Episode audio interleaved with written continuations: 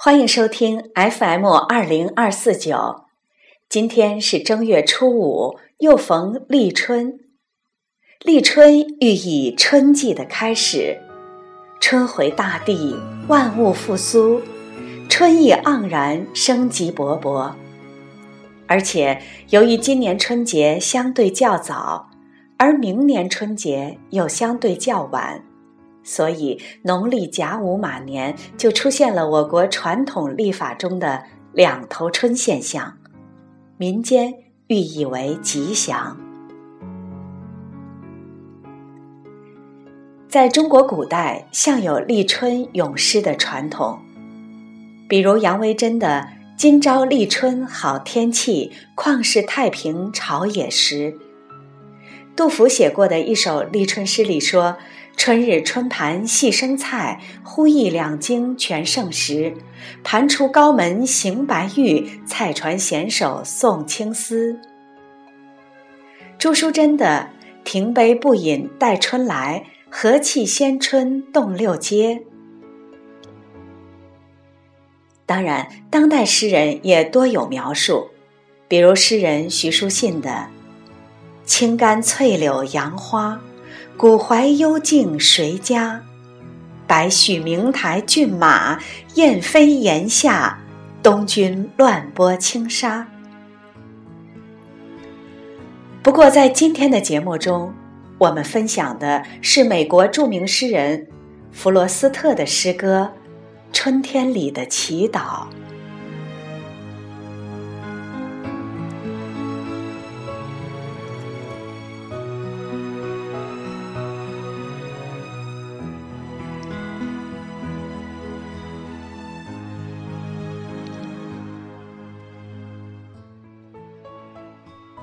请在今天，给我们花丛中的欢乐。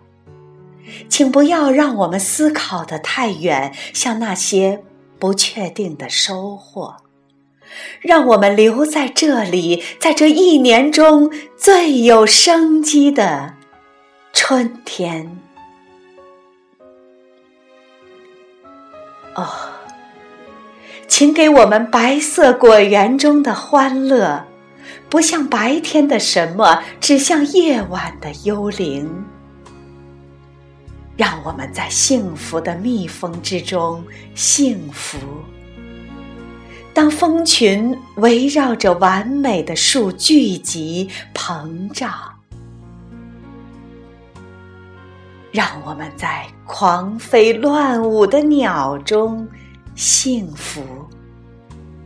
当蜂群之上突然传来它们的声音，如同针尖般的鸟嘴，流星挤进来，又冲过空气，安静的花，因为这才是爱，而别的都不是。爱为上面的上帝而保存，因为爱。他可以把自己尽情的神化，可是，这爱却需要我们来将它实践。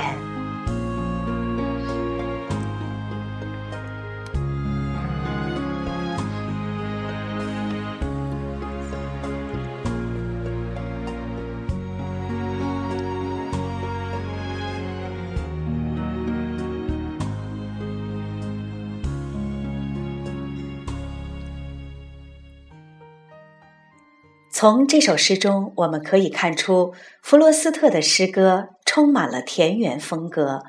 和中国的古代诗歌相比，也许他更像陶渊明。在他的诗歌里，赋予了大自然诗性的美。弗罗斯特诗歌风格上的一个最大的特点，就是朴素无华，含义隽永。与深刻的思考和哲理于平淡无奇的内容和简洁朴实的诗句之中。不过，和陶渊明不同的是，他的诗是口语化的，而且喜欢用无韵体。也就是说，在他的作品中，我们既看不到华丽的表述，也看不到理性控制下的严谨格律。他的艺术追求在于以浅显的文字去诠释一种神秘的有关自然的世界观。在这首诗里，春天的意象与时间尺度贯穿了全诗，让读者沉浸在春日思考的心理冲突之中。不确定的收获是指跨越时间的忧伤。诗人在呼吁人们尽情的享受春天的美好，以及不要放弃在手中握紧的幸福。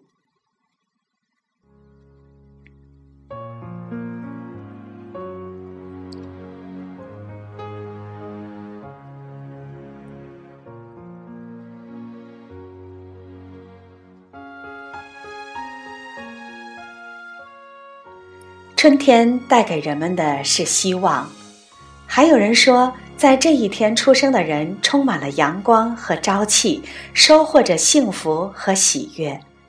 那么，就祝立春这一天出生的人生日快乐，幸福吉祥。今天的节目到这里就结束了，我们下次节目再见。